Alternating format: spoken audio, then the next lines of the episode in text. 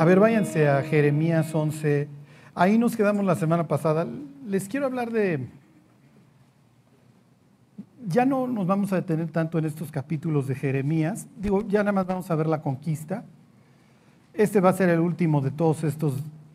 Luego vemos algunos ya del final y la conquista y algo del libro de lamentaciones. Pero les quiero hablar de la idolatría porque esa no ha cambiado. ¿sí? Los seres humanos somos idólatras por naturaleza, eso no se nos quita, lo puedes controlar. Ajá. Y la idea del diablo siempre va a ser volvernos idólatras. ¿Qué sería un ídolo? Ajá. Y miren, hoy más que preguntas quiero hacerles, digo, hoy más que respuestas quiero darles las preguntas. O sea, ¿por qué somos idólatras? Y más o menos ahorita lo, lo van a entender. Fíjense, esto es, la causa de muerte de, los israelitas, dice el 11.13, porque según el número de tus ciudades, fueron tus dioses. Dios está quejando con los israelitas y le está diciendo, oye, es que tenías un Dios para cada cosa, ¿sí? Piensen en los santos. Hay santos para los rateros, San Gestas y San Dimas, ¿no? O sea, ya ni la burla perdonamos, ¿no?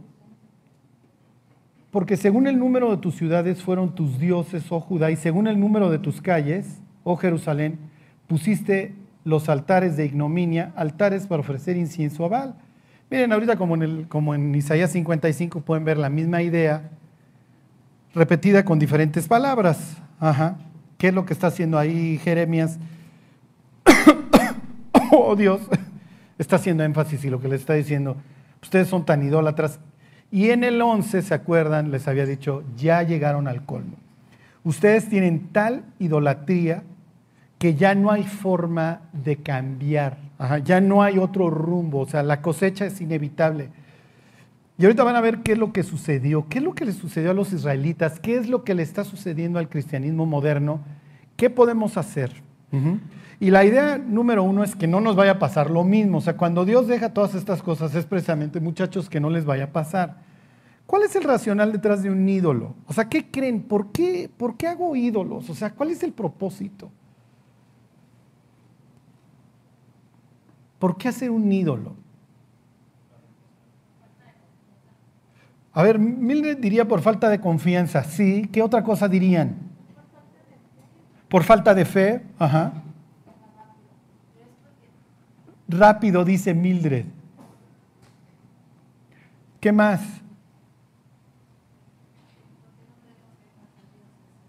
Porque eh, eso, es muy, eso es muy cierto.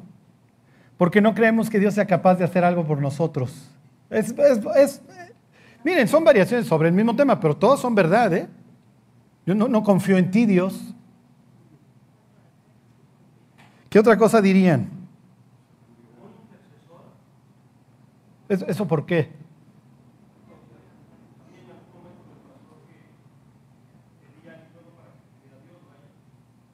Ah, claro, sí, sí, sí, pues como, como traigo mala conciencia, mejor le hablo a través del muñeco, ¿no? El muñeco por lo menos no se va a lamentar a agarrarme a trancazos. En uno de los pseudopigráficos, no me acuerdo en cuál, creo que es el que le leía la semana pasada en Yasser, ¿se acuerdan que Abraham viene de Ur de los Caldeos? viene de Babilonia, que es el epicentro. O sea, cuando tú estás leyendo la historia de Abraham en un contexto histórico, lo que acabas de leer es Babel y antes de eso, todas las ciudades que construye Nimrod. Y Nimrod, hagan de cuenta, es como el prototipo del anticristo, de la bestia. Y una de las ciudades que él levanta, ¿se acuerdan que Dios quiere que se dispersen y este cuate hace ciudades, este hace concentración? Ajá. Y Ur quiere decir llama, o sea, no es un sitio agradable. O sea, piensen en Ibiza, piensen en Cancún, en Spring Break. O sea, de ahí viene Abraham, de este ambiente.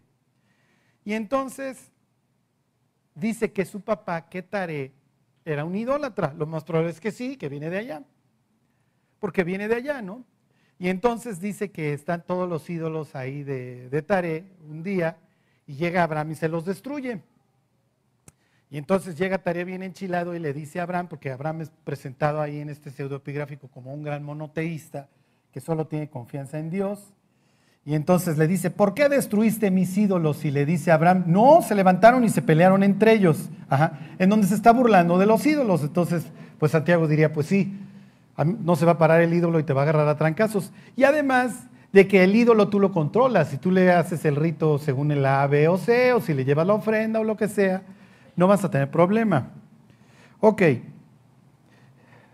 A ver, váyanse este, a la carta a los hebreos, al capítulo 6. Sí, si hay un vacío y lo quieres llenar con algo que no te comprometa. Entonces, pero ¿cuál es el racional? Y miren, piensen geográficamente, ahí Charlie, ¿qué tiene que ver eso? Piensen que en la costa, perdón, en la costa, en, la, al suroeste de los israelitas están los egipcios, que, que tienen el Nilo y que viven de la crecida del Nilo y que la tienen muy fácil. No sé si se acuerdan de este versículo que dice, la tierra a la que vas a entrar no es como Egipto, en donde riegas con tu pie, en donde riegas con tu pie. Y uno dice, Dios, ¿por qué? ¿Cómo que riegas con tu pie?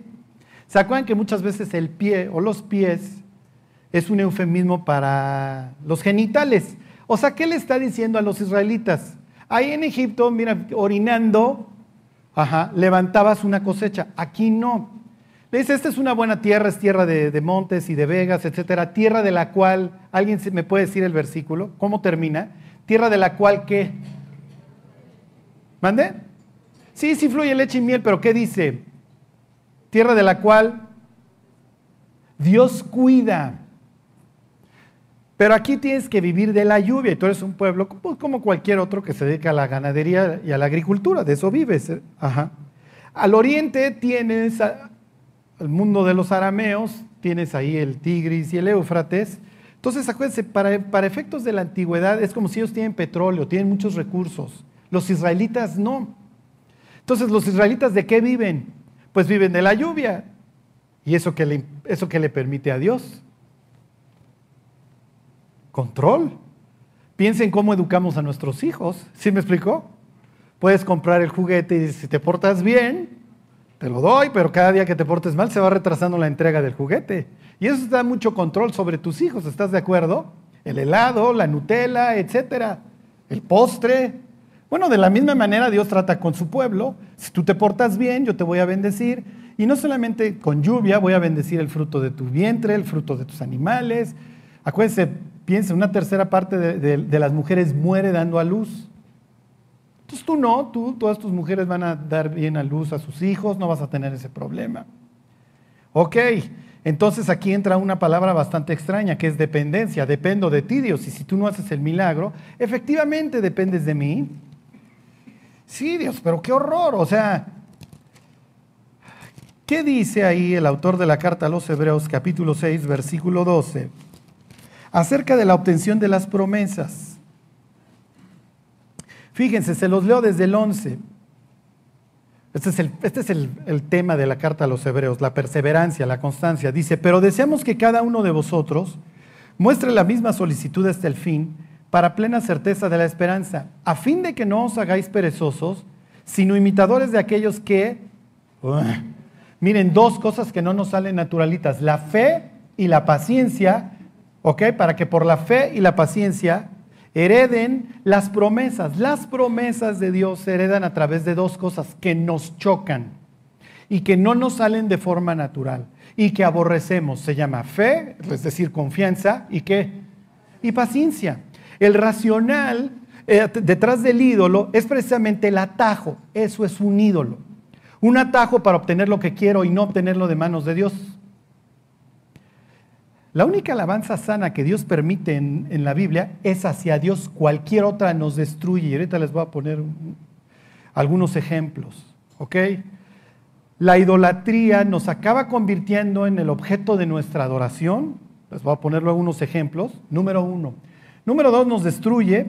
Y número tres, hace que cambiemos la gloria de Dios y la nuestra, lo que Dios pudiera hacer a través de nosotros, por una porquería. Cambiamos nuestro oro por espejitos. Y es, quiero obtener esto y lo puedo obtener esperando y confiando en Dios o lo puedo obtener por mis medios. Si lo obtengo por mis medios es que soy un idólatra. ¿Ok? A ver, Dios, yo quiero dinero. tengo dos maneras, te lo pido a ti, me dejo guiar, entro a trabajar, etcétera. ¿Lo hago por los medios que tú quieras o lo puedo robar? A ver, el, piensa en el joven o la joven solteros, a ver, Dios, yo me quiero casar, tengo anhelo esto en mi corazón. ¿Puedo esperar a lo que tú me des o puedo agarrar lo que encuentre? en los dos ejemplos que les estoy dando, la persona va a sufrir. Y acuérdense, el incrédulo puede pasar 10 toneladas de mota. No vayas a pasar tú un carrujo de este pelo porque te entancan 15 años, ¿eh? porque tú eres hijo de Dios, tú te apellidas de Nazaret. Y Dios dice, no lo vas a hacer en tus fuerzas porque eres mi hijo. ¿Ok? Y no, no hay atajos. ¿Por qué Dios? ¿Por qué no hay atajos? Porque yo cabo hondo. Porque yo quiero que tu vida tenga un fundamento. Y sí, piensen Piensen en las personas que arman su, avioncito, todavía no seca el, pegamento y lo lanzan. ¿Qué es lo que sucede? Que salen volando todas las piezas. Entonces tienes que esperar a que frague y tienes que seguir las instrucciones para que te quede bonito. Había un señor que hacía un análisis de cómo comenzaban las relaciones. Y entonces decía, mira, más o menos tienes que seguir 10 pasos, 8 pasos. Entonces decía vista a vista, ¿no? Volteas, te está viendo, tú volteas. Entonces, ojo a ojo. Entonces luego decía, voz a voz, escuchas la voz de la persona y te encanta. Ay, no, tienes voz así como de ruiseñor, al rato lo va a ver como un sopilote, pero bueno, ¿no? Ahorita, no, wow, la voz. Luego la mano a la mano, uy, le das la mano a la novia y sientes que te tiemblan hasta las amalgamas de las muelas. La mano al hombro. La mano a la cabeza, imagínate que vas en el metro y el de al lado te empieza a hacer piojito. Ajá. Boca a boca, las dos personas ya están cerca, ya empiezan a intercambiar bacterias. Ajá. Pero todo esto lleva un proceso, ¿sí me explico? Todo esto lleva un piensen hoy. ¿Cómo arrancan muchas relaciones? Se, se, conocieron en el antro, platicaron 20 minutos, a, los 25 ya se están besando, a la hora ya están teniendo relaciones y quieren que eso dure. ¿Cómo crees? ¿Quién te dijo? Esto tenía que llevar un proceso. Esto no tiene ningún fundamento y cuando la vida te, aviente cualquier problema, pues obviamente salen todas las piezas volando. Sí, pero es que esto es un ídolo. Pues sí, el ídolo te va a acabar destruyendo y lo peor va a destruir el propósito de Dios para tu vida. Y eso es lo que no podemos perder de vista. La contra, la contrapartida de la idolatría es seguir el plan de Dios. Obtener lo que Dios tenga para ti para que puedas cumplir el propósito por el cual fuiste creado. Punto. Y ahí sí vas a encontrar gozo y ahí sí vas a encontrar paz a pesar de los problemas. Lo que Dios espera de cada uno de sus hijos es que conozca su voluntad. Dice Pablo, no se hagan locos, sino sed entendidos de cuál sea la voluntad de Dios para vosotros. Y cuando nosotros entendemos cuál es nuestro lugar en el universo, sabemos que Dios está viendo por nuestra vida y sabemos que Él va proveyendo los medios y todo lo que se necesite para eso. Dios no nos está preparando para esta vida, nos está preparando para la eternidad. Por eso luego llegamos a, pasajes como Primera de Juan, en donde si le pedimos conforme a su voluntad, obtenemos lo que queremos. Y decimos, no es cierto, Dios. Yo te he pedido un chorro por A, B y C y no me lo has dado. Sí, te lo estoy dando de acuerdo a mi plan. Y sabemos que a los que aman a Dios todas las cosas les ayudan a bien. No es cierto, Dios. No es cierto. Esto es los que conforme a qué? Los que conforme a su propósito son llamados. Si tú quieres cumplir el propósito por el cual fuiste creado, vas a tener una vida que vas a disfrutar muchísimo, llena de problemas. ¿eh? Digo, sorry, no, no, no se las quiero este, suavizar y vas a tener que aceptar el lugar que Dios te dio. Si lo aceptas, vas a estar tranquilo porque vas a estar donde Dios quiere que estés y no vas a tener carga ni menos ni más de la que puedas llevar. A ver, váyanse al libro de Samuel. Les voy a poner un ejemplo. Ok, miren, les pongo ahí una imagen. Ahí está ungiendo don, don Samuel, el último juez, el último juez de Israel el último caudillo, como le quieran llamar. Los jueces eran una especie de caudillos, les llaman líderes carismáticos. La palabra carisma es don. Por eso dicen, esa persona tiene mucho carisma, quiere decir que tiene don. Pero se acuerdan que los israelitas se quieren volver como el resto de las naciones. Queremos como los otros pueblos, justo lo que decía Deuteronomio. Cuando conquistes la tierra prometida, así dice Deuteronomio 17, y quieras ser como las otras naciones, y quieras poner un rey sobre ti, y le das ciertos requisitos para el rey. Tiene que ser tu paisano, tiene que ser de tus hermanos, tiene que ser hijo de Israel, y luego le da tres prohibiciones. ¿Ok? Y este, Israel es un caos con los jueces, ¿se acuerdan? Este, siempre les pongo estos ejemplos. Sansón ya no sabe con qué filistea acostarse.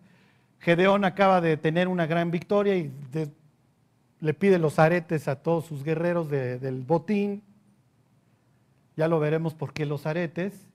Y, y hace una imagen. Entonces, sí estaban bastante extraviados. Y entonces, oigan, pues queremos, este, queremos ser como las otras naciones y que haya un rey. Y entonces le dice Dios a Samuel, úngeles al que te voy a decir por rey, pero no te están dejando a ti, me están dejando a mí. Y uno diría, oye Dios, pero pues finalmente la monarquía no va a ser tan mala. Y Dios diría, pues leyendo muchachos, porque esto se pone de terror. La monarquía no va a solucionar nada. Ajá. Y entonces uno dice, oye Dios, a ver, si ustedes se acuerdan, la razón por la que le piden a Samuel que haya un rey es porque Samuel deja de jueces a sus hijos y sus hijos son un desastre. Entonces estás, estás entre la espada y la pared, porque si le sigo con los jueces, pues tengo unos jueces chafísimas. Si me voy por la monarquía, pues me estoy volviendo como el resto de las naciones y estoy dejando a Dios. La idea de que hubiera jueces es que el pueblo buscara la voluntad de Dios a través de estos jueces y los jueces no fueran una carga impositiva ni económica para nada para los israelitas. ¿Sí se entiende? La idea es que los diversos clanes tuvieran una relación profunda con Dios y entonces se fuera expandiendo el pueblo, pero fuera realmente una teocracia fundada en el temor a Dios. Esto es un desastre, esto no funciona. Y entonces dicen, mira, lo único que nos queda es la centralización del poder, los jueces esto no funcionó, pero tampoco queremos volver a Dios. Mm. Y entonces Dios manda a Samuel y le dice, pues un este cuate que es el más alto del pueblo. Ok, y si se acuerdan de qué, de qué tribu es don Saúl. Ajá. Y les quiero hacer una pregunta, ¿por qué manda Dios ungir a un benjamita? No, pues ahora sí está difícil la pregunta, Charlie. ¿Qué es benjamita? Díganme, o sea, ¿alguien sabe de dónde tenía que ser la casa reinante? Judá, ok, ¿dónde dice? ¿Dónde dice? ¿Alguien sabría? Tú estás en esta reunión ese día y entonces tú eres uno de estos sabios que anda por ahí con Samuel y entonces ves que saca este el cuerno y lo unge y le dice tú vas a ser el rey. Y tú volteas a ver a Samuel y le preguntas, ¿qué estás haciendo? Y Samuel contesta, pues es que este es el que me dijo Dios que ungiera. Y entonces le preguntas a Dios, Dios, ¿por qué estás ungiendo un benjamita? ¿De dónde saco yo que la casa reinante debe ser de Judá?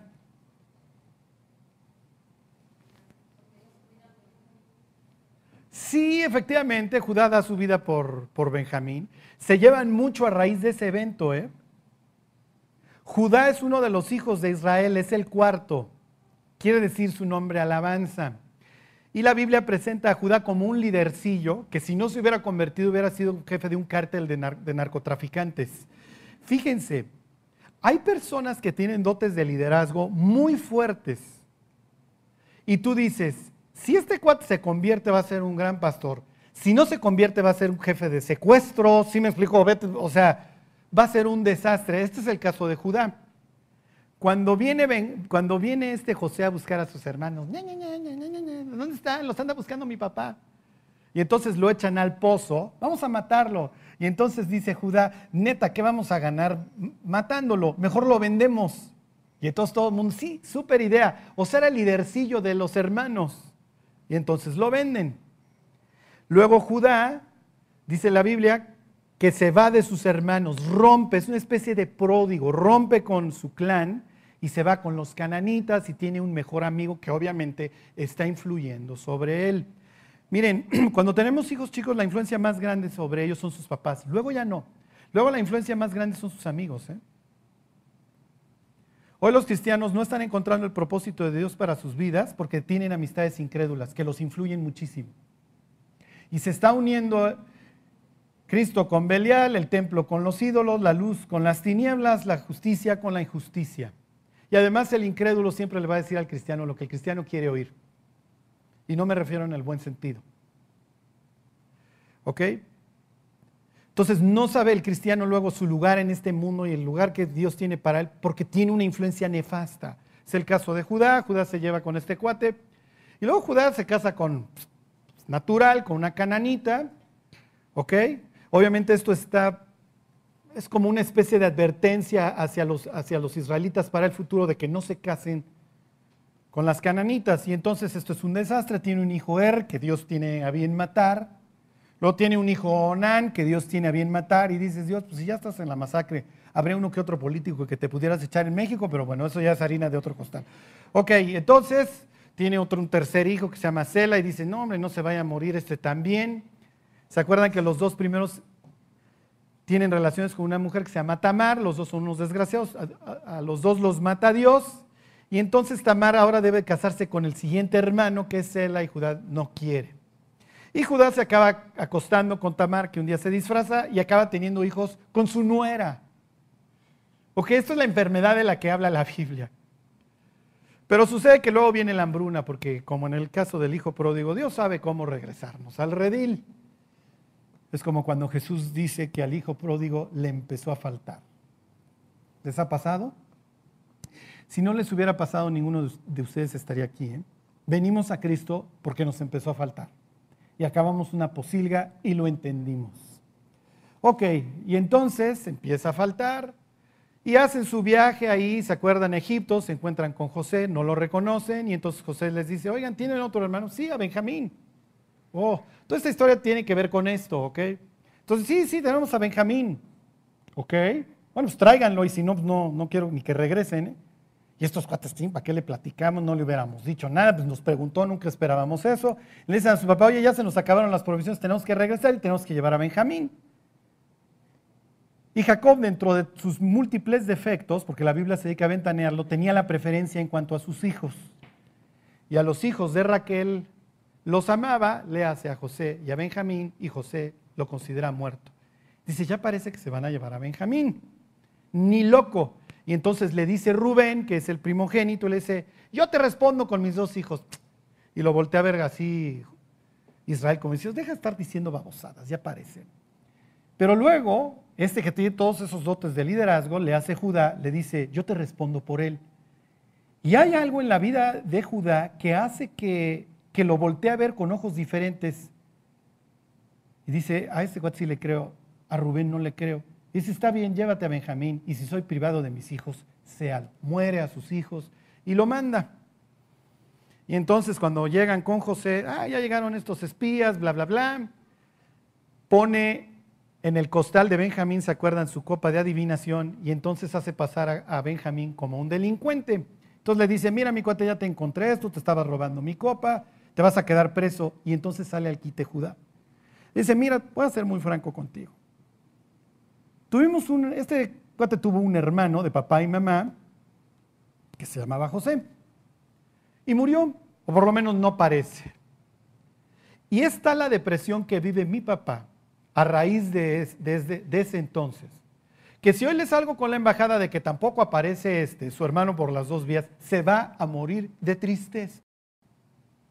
Y si fuera otra época, yo soy un malandrín y le hubiera dicho a y es, este, es esta disposición a morir por su pueblo y por su gente en un Judá totalmente transformado, que hace que José literalmente reviente y se ponga a chillar, porque está encontrando a otro tipo totalmente diferente del que él escuchó decir, pues mejor vamos a venderlo.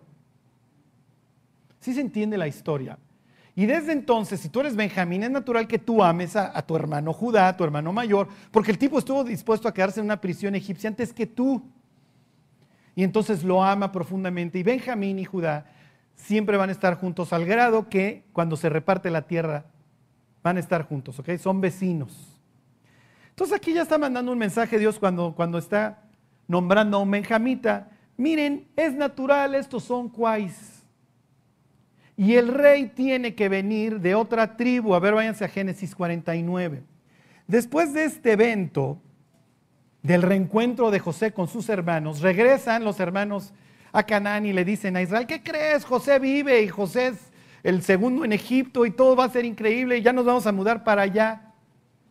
Y pues como conoce a sus hijos, que son unos malandrines, no les cree. Y entonces Dios le confirma, le dice, no temas ir a Egipto, José cerrará tus ojos. Y cuando van camino a Egipto, a quien manda de avanzada es a Judá y le dice a Judá, tú ve. Y unos 13 años más tarde de ese, de ese evento,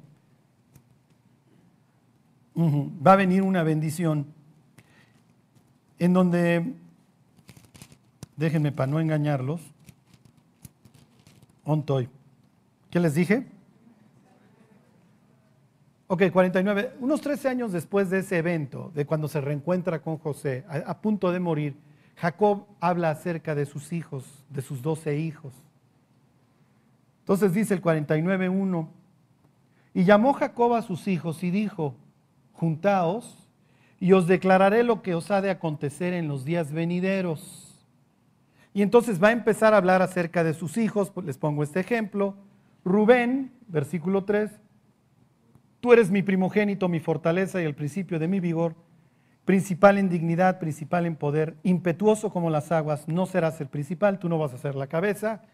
¿Por qué? Por cuanto subiste al lecho de tu padre. Rubén se acuesta con una de sus concubinas. ¿Ok? Rubén se acuesta con Silpa, la sierva de Raquel. Obviamente odia a Raquel, ajá, que era la otra, era, era su tía. Bueno, Ok, me brinco al 9. Cachorro de león, Judá. De la presa subiste, hijo mío, se encorvó, se echó como león. Así como león viejo, ¿quién lo despertará? No será quitado el cetro de Judá, ni el legislador de entre sus pies, hasta que venga el Mesías, hasta que venga aquel de quien es el derecho, sería la expresión, hasta que venga Silo, y a él se congregarán los pueblos. ¿Ok? Entonces, la casa reinante, ¿cuál debe de ser? Judá, y lo había dicho Jacob antes de morir, el cetro es de Judá. ¿Por qué está ungiendo a un benjamita? De ellos no es el reino. Se lo pueden preguntar a Dios llegando. No creo que se acuerden de la pregunta, pero hoy espero que les suene interesante. Lo más probable es porque David sigue siendo un escuincle imberbe. Y una nación que vive un caos y le está pidiendo un rey a Dios, cuando les llegue el escuincle imberbe, pues lo van a ver como lo ve Goliat y dice, me mandaron un escuincle pecoso, pelirrojo, con su resortera. ¿Se acuerdan que le dice, ¿qué crees que soy? ¿Perro? O sea, se está burlando de, de David, ¿ok? Cuando lo ve Saúl le dice, yo me enfrento al gigante. Ok, entonces lo unge. Pero Saúl va a tener un problema. ¿Ok? Después de esto es ungido David. A los dos los ungen uno sí cree que Dios lo llamó y el otro no. Y esa es la única diferencia entre los dos. Y esa diferencia los va a llevar por caminos totalmente diferentes. Cuando David se va a encontrar con Goliat, él va y lo enfrenta porque él está pensando, si Dios me ungió por rey sobre Israel, pues el gigante no me puede matar. Además entiendo que hay pleito desde el Génesis entre la simiente del diablo y la simiente de la mujer y este que parece así con sus grebas y eso todo ahí demoníaco, ¿y dónde iba a herir la descendencia de la mujer a la descendencia de la serpiente? ¿Se acuerdan? En la cabeza, ¿y dónde le pega? Ajá, le da el pedradón en la cabeza. Entonces, este cuate sí cree en Dios. Ok, váyanse, ahí están, váyanse a Primera de Samuel. Y aquí quiero que empiecen a ver cómo se va desarrollando la historia. David ya era parte del palacio, no tiene ninguna preeminencia para nada, David es músico, y miren, se los voy a decir tal cual, David es una especie de músico exorcista. ¿eh? Hay un salmo que se encontraron ahí en Qumran, en los rollos del mar muerto, que es el Salmo 151. Si se acuerdan, en la Biblia nada más tiene 150 salmos. Y el 151 era un salmo de David para exorcismo. Es bastante extraño. Pues se acuerdan que cuando Saúl lo atormentaba el diablo, David empezaba a tocar sus salmos. Entonces ya era alguien en el palacio Ok, pero no tiene ninguna preeminencia, es el músico ahí, ok. Entonces acaba de, vencer a Goliat y fíjense lo que sucede. 17.57. Eh, 17.55, perdón. Dice, y cuando Saúl vio a David que salía a encontrarse con el filisteo, dijo a Abner, general del ejército, Abner, ¿de quién es hijo este joven? Y Abner respondió, vive tu alma, oh rey, que no lo sé. Y el rey dijo, pregunta de quién es hijo ese joven. Y cuando David volvía de matar al filisteo, Abner lo tomó y lo llevó delante de Saúl, teniendo David la cabeza del filisteo en su mano. Y le dijo Saúl, ¿de quién eres hijo? Y David respondió, yo soy hijo de tu siervo Isaí. De Belén se ve que nunca lo peló. Y ahora, pues después de la victoria, dice, oye, a ver, a ver, necesito conocerte de más de cerca, a ver, ¿quién es tu papá? ¿De dónde eres maestro? Etcétera, etcétera. Y lo más probable es que ya lo está viendo con sospecha. Sucede que Saúl es el tipo más alto del pueblo y sale un gigante a retar a Israel durante 40 días y decía, mándenme a su más grande paladín. ¿Y a quién creen que volteaba a ver el pueblo? Pues vas, mi Saúl. Pues todavía te saca un metro, pero pues eres lo más alto que hay. Y entonces Saúl dice, uy, uy, uy, uy, uy, creo que esto se trata de fe, ¿verdad? Y fue un escuincle imberbe y le ganó y yo era el más alto. O sea que no se trata tanto de recursos y de estatura todo este rollo, ¿verdad? No, no, Saúl, ¿qué crees que no? Necesitas conocer cuál es la esperanza a la cual Dios te llamó. Ok, ahí mismo, 18.6, 18.7, fíjense.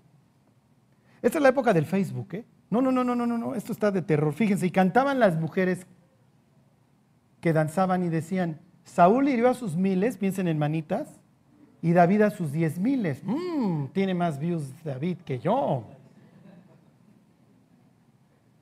Tiene David más feligreses que yo. Mm, ok. La otra vez me estaban diciendo ahí de un falso profeta y me decía un chavo, ese cuate, video que sube, video que medio millón de personas en horas lo están viendo. Dije, ah, no, super criterio, ¿eh? Super criterio. Versículo 8, y se enojó Saúl en gran manera y, le desagradó ese dicho y dijo, a David dieron diez miles y a mí miles, no le falta más que el reino. ¿De quién es? ¿Cuál es el ídolo de Saúl? Saúl mismo. Saúl tiene un ídolo que es lo que lo está guiando todo el tiempo y es él mismo. Piensen hoy toda la cultura, todas las redes sociales cómo está diseñado todo para que cada uno de nosotros seamos nuestro propio Dios y lo adoremos y estemos buscando la adoración de otras personas. Y dice Saúl, David te lavó la cara. Lo deberías de querer, te salvó el pellejo a ti y a todo tu pueblo. No. No, y además hay un problema. Me mandaron a destruir a todos los amalecitas y no lo hice porque temía al pueblo. Sí, porque obviamente tengo esta dijeran hoy los psicólogos, adicción a la, a la aprobación muy marcada. O sea, si hoy Saúl tuviera Facebook, aguas con que tengan más likes que él, ¿eh? Ya te lo estaría hackeando. Ajá. Y entonces le dice, Dios se lo va a dar a uno mejor que tú. Mm, además tú eres benjamita. Y el que va a venir, pues tiene que ser. Entonces acuérdense, a ver David, ¿de quién eres hijo? Eh? No, soy hijo de Isaí. ¿Isaí de quién es hijo? Oh, oh, oh creo que estos son de Judá y yo soy de Benjamín y creo que estos son la casa reinante. Ok, sigan la historia, a ver, váyanse capítulo 23.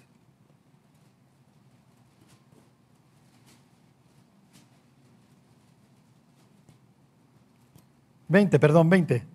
Fui un loco, perdón, ¿eh? Ay, no. Ya me equivoqué, sí, 23, 23.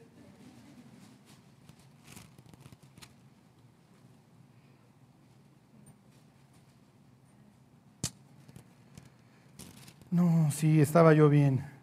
¿Qué les había dicho? No, 20, 20, 31, les dije. No, 23. Ah, no, perdón, 20, 31. Fui un loco, mi dislexia no me está permitiendo esta mañana. Me voy a apurar un poquito porque no, no quiero dejar esta idea. Si ustedes la entienden, ya la hicimos.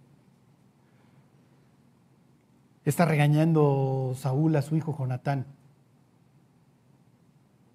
Y le dice, 20:31, porque todo el tiempo que el hijo de Isaí viviere sobre la tierra, ni tú estarás firme, ni tu reino.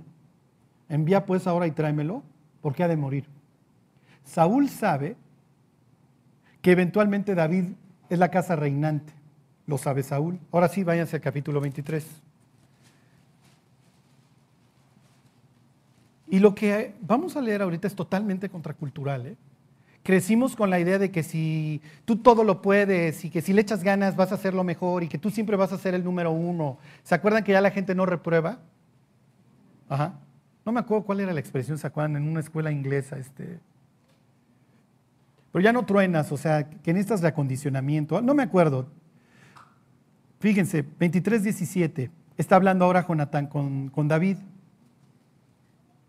Y le dijo, no temas pues, no te hallará la mano de Saúl mi padre, y tú reinarás sobre Israel. Se lo está diciendo el príncipe. Se lo está diciendo la siguiente persona en línea para gobernar. Y le dice Jonatán a David, tú vas a reinar, no yo. Dice, tú reinarás sobre Israel. ¿Y qué? Y yo seré segundo después de ti. Esto, imagínate, hoy tú lees a un motivador, lee este pasaje, está increíble. Vas a ser el segundo, no el primero. ¿Te gustaría? Yo voy a ser el segundo. Una vez estaban entrevistando a Tiger Woods y le decía, ¿qué vas a hacer esta temporada? Decía, voy a ganar. Dice, ¿por qué es tan importante, le pregunta el entrevistador, para ti ganar? Porque el segundo lugar es el primer perdedor. Esa es la forma de este hombre de ver la vida. Y aquí tienes un tipo totalmente distinto. Dice, no te preocupes, David. Tú vas a gobernar y yo voy a ser el segundo. ¿Te gustaría conformarte con el segundo lugar? ¿En serio, ¿a alguno de ustedes le gustaría ser el segundo lugar? Lo que pasa es que Jonatán sabe perfectamente su lugar en el universo. Yo no soy de Judá, yo soy benjamita. Ok, eligieron a mi padre mientras tú eras preparado, David, pero ya estás aquí, ya te rifaste, ya lo probaste. Tus victorias sobre los filisteos, empezando por Goliat, tu entrega, tu fe, tu arrojo, tu fidelidad a Dios te acreditan como el heredero legítimo. Y yo voy a ser el segundo. Eres mi mejor amigo. No me interesa el reino, honestamente, no me interesa el reino. No está en mis planes, no fui creado para ello. Y fíjense cómo termina el versículo. Y aún Saúl, mi padre, así lo sabe. Todo mundo lo sabe, David. A ver, denle vuelta a la página, váyanse al 25. Sucede que está David ahí con sus hombres, eh, pues piensen en las carreteras de México, no hay nada nuevo bajo el sol. Y David está cuidando a unos tipos que están ahí esquilando, están haciendo, rapando a sus, a sus ganados. Es natural que el ratero se esperaba que esquilaras todo y luego ya venía por, por la chamba. ¿Ok? Piensen en que son traileros y ahí está David cuidando a estos traileros. Y entonces luego le manda a decir al dueño de los enseres que se están meneando, oye, pues fíjate que pues estuvimos cuidando tus traileros, pues danos algo de comer, danos una propina. Y entonces llega el jefe de los choferes, piénsenlo así, le dice, oye, pues mira, nos estuvieron cuidando unos tipos que si les das una propina. Y el bruto este, eso quiere decir naval, ¿se acuerdan? Tonto. Y entonces dice versículo 10, 25, 10. Y Nabal respondió a los jóvenes enviados por David y dijo, ¿quién es David? ¿Y quién es el hijo de Isaí? Muchos siervos hay hoy que huyen de sus señores. He de tomar yo ahora de mi pan y de mi agua y la carne que he preparado para mis esquiladores y darle a hombres que no sé de dónde son, parece que Nabal fuera el único en todo el territorio israelita, porque hasta Saúl lo sabe, es el único que no se ha enterado que el hijo de David va a reinar. Perdón, que el hijo de Isaí va a reinar. Y, hago uso de la palabra hijo de Isaí para comprender a Cristo. Los cristianos hoy vivimos como si Jesús no fuera a gobernar en la tierra. Los cristianos hoy están fornicando, están chupando, están viendo pornografía, están viviendo como si Cristo no fuera a venir a gobernar. Estaba yo leyendo que los índices de divorcio entre los matrimonios cristianos y de los incrédulos ya es el mismo. Es la misma vida, el mismo antro, las mismas fotos, el mismo Instagram, los mismos osos en las redes sociales, como si David no fuera a reinar. Entonces, cuando le avisan a Abigail, a la esposa, y dice, ahí viene este y nos va a arrasar, fíjense lo que le dice. Denle la vuelta a la página. Y dentro de las cosas que le dice a Abigail, la esposa de Naval, para calmarlo, 25.30. Y acontecerá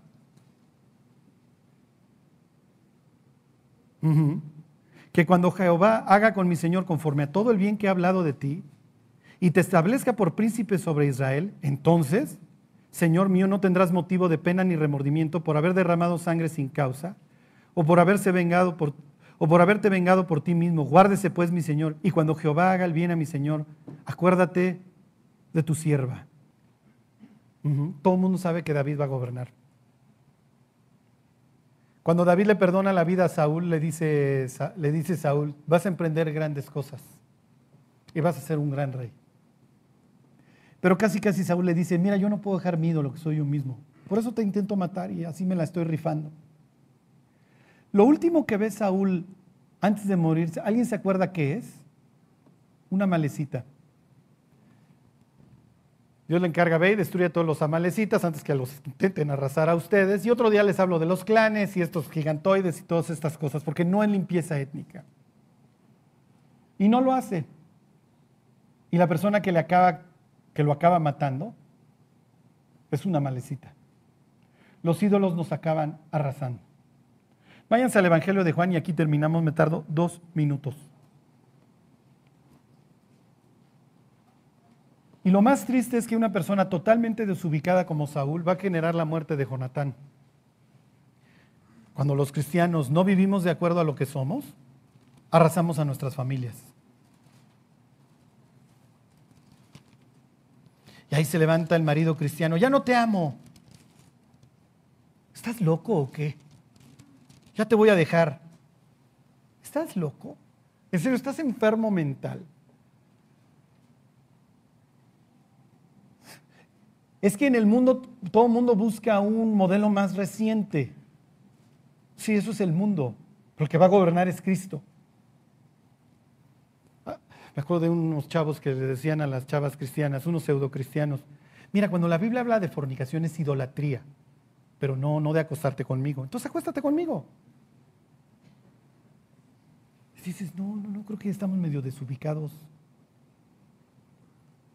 Le preguntan a Juan el Bautista, este es otro ejemplo clarísimo. Le preguntan quién es.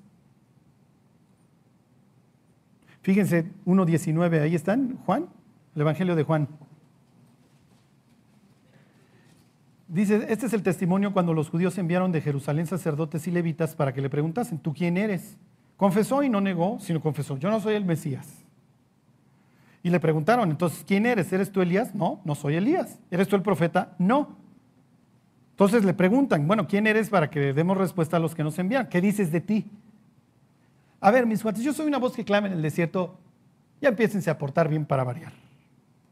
Enderecen el camino porque ahí viene el Mesías. Más vale que se lo allanen y que le rellenen los valles y que le bajen los cerros para que no vaya a llegar enchilado de un viaje tan sinuoso. Denle la vuelta a la página, váyanse capítulo 3 y ahí terminamos. 3.26. Vienen con Juan y le dicen, mira ahora Jesús tiene más likes que tú. Vinieron a Juan y le dijeron, Rabí, mira que el que estaba contigo al otro lado del Jordán, de quien tú diste testimonio, no puede el hombre recibir nada si no le fuere dado del cielo. Ustedes mismos me son testigos de que dije, yo no soy el Mesías, soy enviado delante de él. El que tiene la esposa es el esposo, más el amigo del, del, esposo que está a su lado le oye y se goza grandemente de la voz del esposo. Así pues, este mi gozo está cumplido. Es necesario que él crezca, pero que yo mengüe. Ahí tienen otro Jonatán. Yo soy el segundo, ¿eh? él es el Mesías, él es el rey. Y Jesús se va a referir a Juan diciendo, de los hijos nacidos de mujer, nunca nadie como Juan el Bautista se ha levantado. Oye, Jesús, pero ahí está Noé, ahí está Job, ahí está Samuel, ahí está el propio Jeremías. No, ni uno como él. Juan está totalmente ubicado. Yo no soy el Mesías y es necesario que él crezca y que yo no. Y el rol que me mandó Dios jugar fue anunciar la llegada de Dios, ni más ni menos. O sea, Dios ya me dio un sitio lo suficientemente alto como para que yo esté chillando si el de al lado tiene o no más likes o más views que yo. No me importa. me van a calificar por haber cumplido el sitio y el propósito por el cual Dios me envió. Punto. Nada más, nada menos. Y cuando los cristianos empezamos a vivir en esa tesitura, en ese entendimiento, vivo para lo cual para lo que Dios me creó, ahí encontramos gozo. Ahí encontramos paz. Charlie, no sé para qué Dios me creó, empiézaselo a pedir. Es lo que dice Pablo en la carta a los Efesios. Le estoy rogando a Dios para que les dé espíritu de sabiduría y de revelación en el entendimiento de Él, para que conozcáis cuál es la esperanza a la cual Él los ha llamado. Y cuando conocemos como Jonatán o como Juan el Bautista nuestro sitio en el universo, entonces alcanzamos el plan de Dios. Y no tenemos que estar viviendo por la aprobación del resto de las personas. No tenemos que estar adorando a los ídolos. Dios, lo que tú me quieras dar, para cumplir el propósito. Porque entiendo que ahí es donde yo voy a tener gozo, entiendo que ahí es donde yo voy a tener paz y ahí es donde no voy a estar haciendo osos. Porque luego andamos por la vida queriendo arreglar la vida a otras personas y no es a lo que Dios nos llamó muchas veces, ¿eh?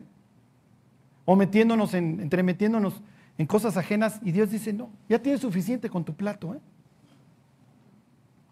Cumple aquello para lo cual te envié. Y con eso ya estamos de gane.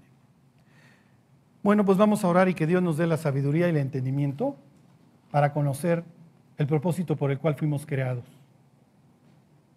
Dios te queremos dar gracias porque, pues Dios no nos encontraste a lo tonto, nos encontraste con un propósito. Te queremos pedir, Dios, la suficiente humildad para entenderlo y para cumplirlo, Dios. Y Dios, te pedimos que cada uno de los que hoy estamos escuchando este mensaje, vivamos por ello, Dios, por lo que tú tienes para nosotros y no al mundo. Ayúdanos, Dios, a guardarnos de los ídolos. Te lo pedimos por Jesús. Amén.